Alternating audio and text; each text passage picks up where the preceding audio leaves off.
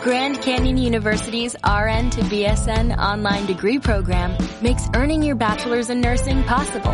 Balance online coursework with local in-person clinicals to position yourself for potential leadership opportunities in the time you have from wherever you are, leaving room for what matters. Achieve your goals with your personalized plan and team behind you. Find your purpose at Grand Canyon University. Visit gcu.edu.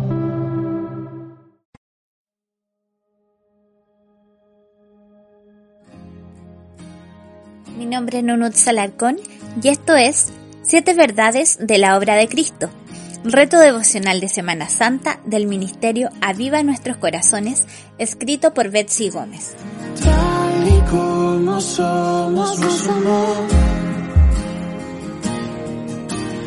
Hoy nos acercamos sin temor.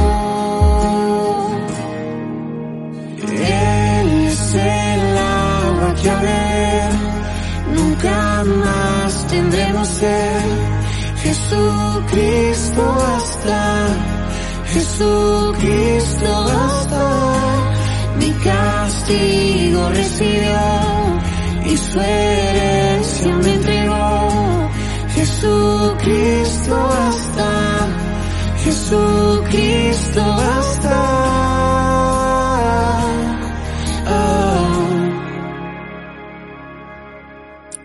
Cuando se acerca el tiempo de Semana Santa, comenzamos a planificar qué haremos en los días feriados.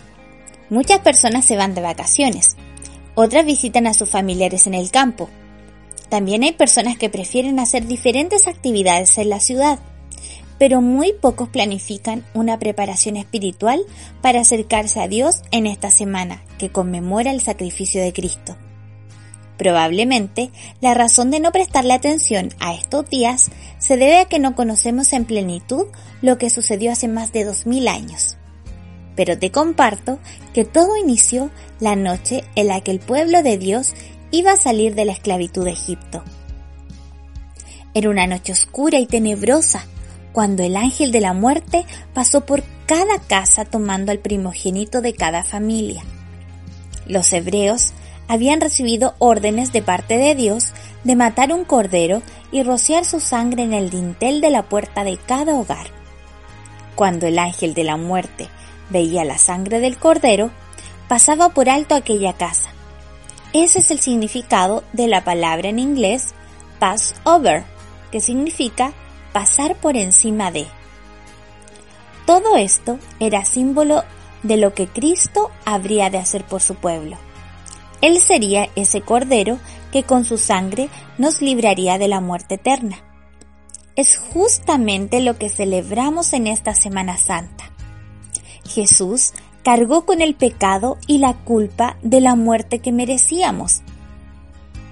Así que hoy te invito a que durante esta Semana Santa te planifiques un tiempo para meditar en la Escritura, orar y reflexionar acerca de siete verdades de la obra de Cristo en la cruz del Calvario. Y comenzamos con este día 1. Jesús nos ofrece salvación.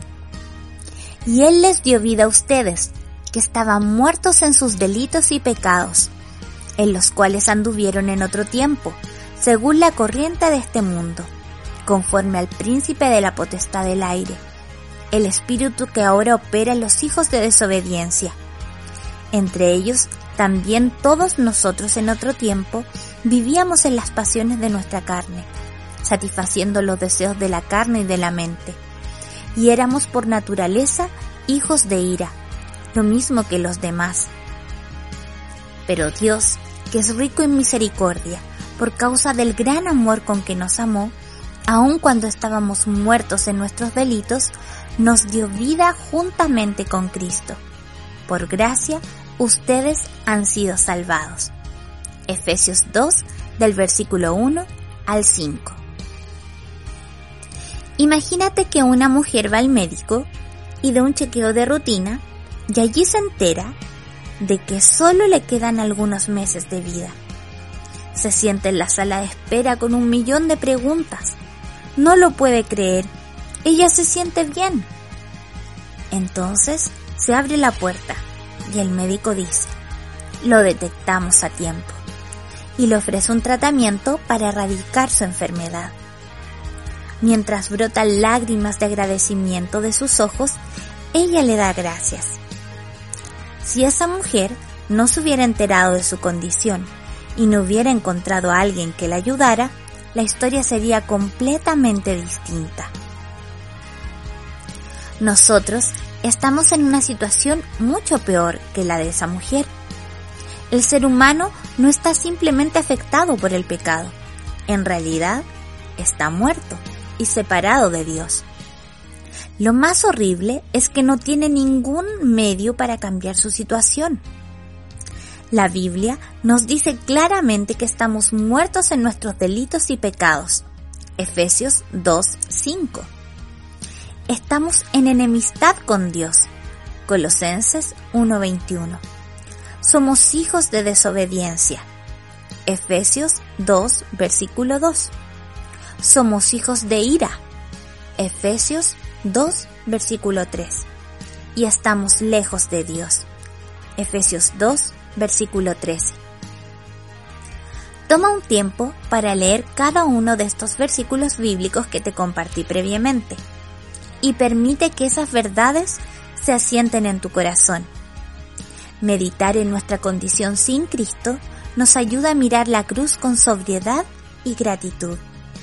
Ahí, Él nos, nos ofrece con los brazos abiertos el rescate que tanto necesitamos. Miremos con claridad nuestra necesidad de salvación para apreciar ese regalo que nos libra del dominio del pecado, de la culpa que pesaba en nuestros hombros y de la muerte eterna. Durante este día, te invito a que reflexiones en las siguientes preguntas. ¿Estoy consciente de mi condición sin Cristo? ¿Vivo agradecido por la salvación que Cristo me ha otorgado? ¿Estoy viviendo a la luz de la obra que Cristo hizo por mí en la cruz? También te invito en que en tu oración personal puedas pedirle a Dios que abra tus ojos para ver tu condición delante de Él a la luz de la verdad. Dale gracias a Dios por haberte salvado aun cuando estabas muerto y separado de Dios. Ora por tus familiares que no conocen a Cristo.